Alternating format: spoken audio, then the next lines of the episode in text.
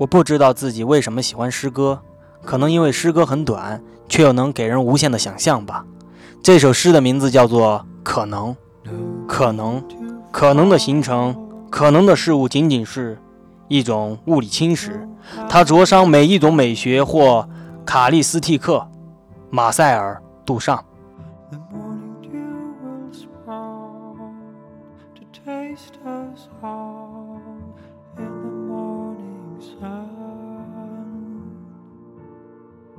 我突然失明了，是属于后天失明。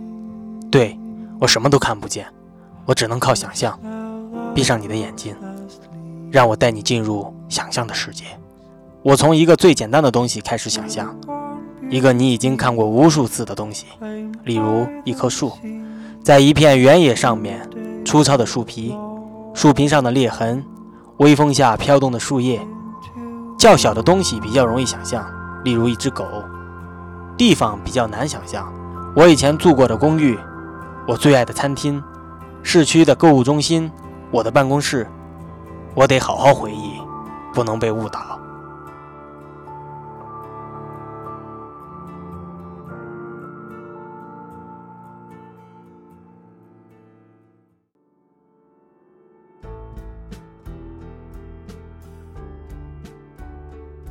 我作为一个后天失明的人。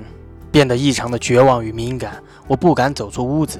我幻想着自己认为可能发生的故事，或者是可能正在上演的生活，从现实到想象，再从想象到现实，最后两者混成一团，几乎是无间歇的跳进跳出，以至于有些分不清哪些是真实的，哪些是正在因为幻想而发生的。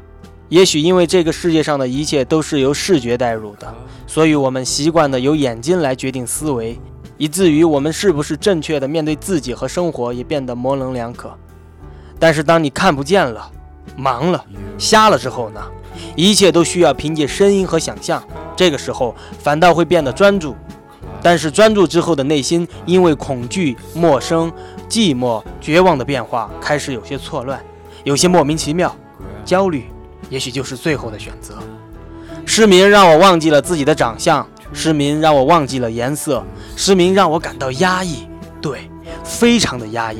但失明又给了我一个更本实的主观世界，在一片嘈杂与漆黑之中，唯有我存在。